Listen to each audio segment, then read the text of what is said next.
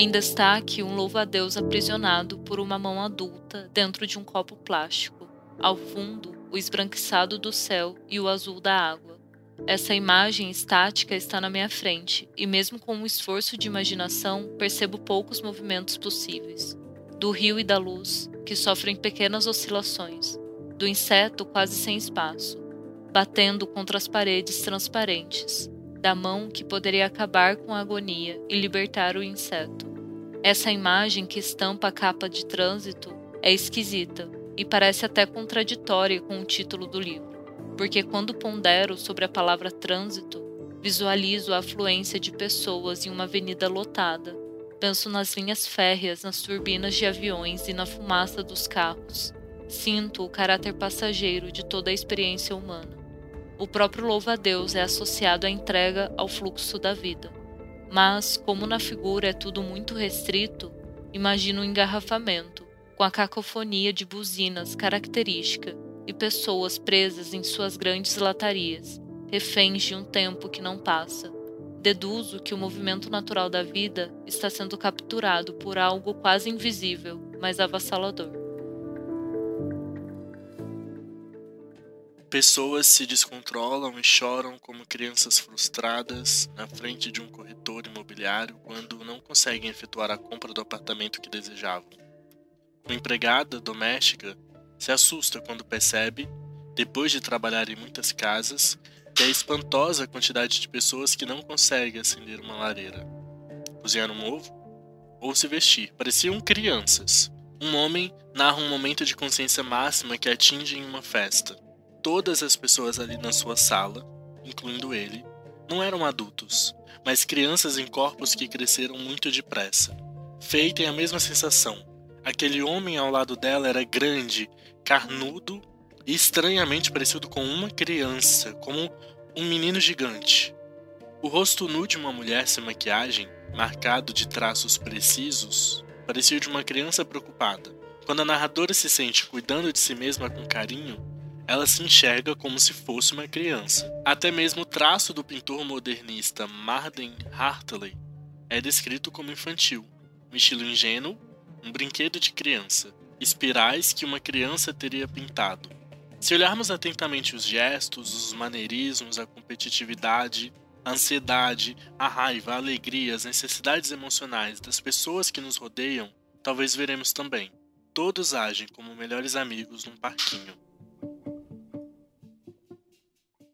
Vidas atrás de vitrines que, quando iluminadas, assemelham-se a palcos onde ocorrem cenas de amor, discussão, solidão, diligência, amizade, tédio e dissociação. Quem se dissocia passa a ter a sensação de estar desempenhando um papel numa peça de teatro, de forma que os lugares parecem irreais, como o anoitecer de uma cidade que, ao invés de escuridão, traz uma luz que irradia de todos os lados. A irrealidade sentida por diferentes personagens de trânsito talvez esteja refletida nas casas. Nenhuma delas me parece habitável. Algumas imitam túmulos por causa do frio e do pó de uma reforma. Outras são tão perfeitas que se assemelham a uma casa modelo, planejada por um cenógrafo. Ainda tem a casa de vidro e aquela que aparenta estar prestes a desabar, de tão imunda, com um teto afundando e amarelado. O deslocamento dos personagens em relação às suas vidas e aos espaços que elas ocupam parece ser uma outra forma de mostrar sua inércia no tempo. Algo estranho para um livro que se chama Trânsito. Cenas e cenas onde pessoas descrevem a fixidez de suas casas, Há moradias em locais selvagens e remotos que se parecem com tocas selvagens, com estética vitoriana, com cercas vivas descontroladas, cheias de cômodos extensos, com vistas para árvores no bairro Belo, feitas de ripas de madeira ao lado dos trilhos de um bonde, parecidas com um túmulo, de paredes arredondadas, com fachadas de vidro que permitem ver de fora os moradores cuidando de seus afazeres. Casas ruins em ruas boas, casas boas em locais ruins recém-pintadas, com jardins arrumados, com churrasqueiras, móveis de exterior e canteiros de flores perfumados, ou eternamente em obras, desconfortáveis, barulhentas e empoeiradas.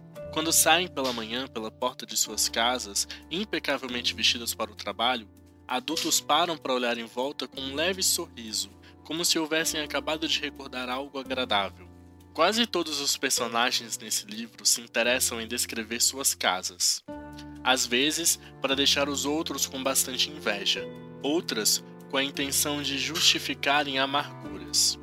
Abandonar as casas parece exigir coragem, então remoem essas cenas de separação, divórcio, abandono dos pais em meio à enumeração das vistas, obras de arte, livros e demais objetos que não carregaram consigo. Sentem medo de deixar a si mesmos para trás. Mudar-se pode parecer liberdade, mas comumente é aflição. Usam a palavra culpa sem medo para descrever o que as outras pessoas teriam chamado de saudades de casa, a ausência dos seus próprios mundos conhecidos. Medo, culpa, selvageria, fracasso, frieza, imundice. Em trânsito, as casas de infância parecem definir o tipo de narrativa que os personagens contarão sobre si. Parecem definir o tipo de adulto que eles serão. Adultos com traços de crianças. Melhores amigos num parquinho. Ouvir conversas dos vizinhos em diferentes idiomas, não saber onde está, nem em que fase sua vida se encontra ser diferente de seus pais, fazer de tudo para que sua filha não sinta que só é amada quando aceita seus desejos. Preservar o retrato de uma jovem mulher sorridente em um cômodo sujo, entulhado e opressivo. Escrever um livro autobiográfico para controlar a história. Pesquisar durante anos a vida de um pintor e não admitir que ele passou por traumas de infância parecidos com os seus. Construir uma casa de vidro no meio do mato ver o seu pai criticar até isso e dizer basta, ser adotado, crescer como uma criança gentil, tornar-se rebelde na adolescência para, na vida adulta, ler que a psicologia previu seus comportamentos. Trair a mulher, caminhar por Roma, ligar para a prima e dizer nas entrelinhas que não vê mais futuro. Gravar centenas de horas os jantares de família, perceber que os irmãos notaram, dividir com eles as audições, como forma de compreender o relacionamento dos pais, perder os pais, não dividir as fitas com os irmãos, assistir eles se distanciando, deixar os filhos livres, dizer que basta eles serem amados, ver o marido controlá-los, como a filha dele era controlada no relacionamento anterior, ler sete livros por semana, começar a confundir realidade e ficção, discutir longamente com um parceiro sobre histórias que duvida serem fatos, não reconhecer como pai o homem que te criou, querer conhecer quem te gerou, chorar de soluçar por não conseguir o que quer, viver todas as histórias que te contam como se fossem a sua vida. Na mesa do evento de literatura que a narradora participa, um dos palestrantes conta que quando anunciou para sua mãe que tinha escrito um livro, a primeira coisa que ela disse foi uma constatação: Você sempre foi uma criança difícil. Ele acredita que, de maneira geral, escritores tiveram pouca distinção na infância. Qualquer escritor que negue isso seria um mentiroso. Escrever era uma forma de aparecer, se vingar de todos aqueles que não haviam prestado atenção suficiente neles quando eram pequenos. A gente nunca abandona nossa infância. A gente nunca abandona nossas casas. Se a leitura completa dos planetas prevê um trânsito importante no céu hoje, Qualquer acontecimento do dia poderá ser adequado ao que foi falado previamente. A astrologia é uma ilusão de significado e funciona como uma profecia autorrealizável, como se viver fosse ler. A existência do destino é uma ideia sedutora e as diferentes formas de previsões inventadas talvez sejam uma resposta humana para o sentimento de impotência deixado pelas experiências vividas. Ler para viver concede uma ilusão de controle do futuro, e por isso vale a pena abrir mão da assustadora liberdade. Reconhecer as leis do destino é o oposto de ter vontades, aceitar a capacidade de destruição e se responsabilizar pela vida. A estagnação de trânsito é essa: personagens que estão de alguma forma suspensos no tempo por não conseguirem superar o passado, que pesa como chumbo. Se todas as coisas estão praticamente pré-ordenadas, justificadas antes mesmo de ocorrer, não há liberdade. É impossível acreditar em liberdade e simultaneamente em destino. É impossível acreditar numa caminhada por campos vastos, no escuro, numa viagem sem aviso até outra cidade onde há animação e glamour, uma fuga para qualquer lugar que te deixe leve e simultaneamente na espera que pesa sobre os ombros, na compulsão do tempo que se torna chumbo, nos hábitos que não conseguimos mudar mesmo com grande força de vontade. Essa ideia aparece diversas vezes em trânsito, a primeira delas na forma de um mapa astral, outras na forma de diálogos que se repetem em fitas, traumas causados por brigas dos pais, objetos quebrados, reformas que nunca acabam, dentes tortos.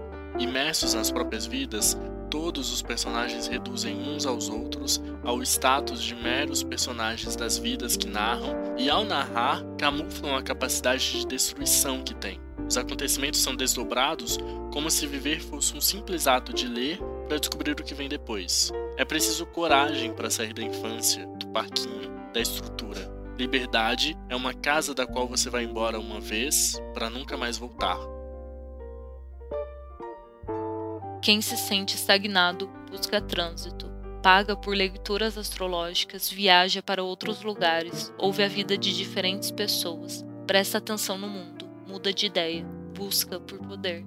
Será que isso é o suficiente para fazer a vida parecer mais como vida e menos como encenação? Dentro de mais uma vitrine da vida, quando menos se espera, os olhos se abrem no fim da madrugada. Eles enxergam as ruínas do jantar de ontem, e avistam, para além da janela, uma estranha luz subterrânea. Algo começa a mudar no interior do corpo, como placas tectônicas se movendo por debaixo do solo terrestre. Então, os pés caminham para fora do palco e avançam com a segurança de que a cabeça não irá se voltar para trás. Uma aluna de Fei, quando fala sobre as obras de arte que aprecia, afirma que por meio da existência daqueles quadros, ela se distancia de si. Sua vida se tornava algo que ela podia ver, em vez de estar imersa nela como costumava estar. Outro personagem apresenta uma obsessão que tinha na infância.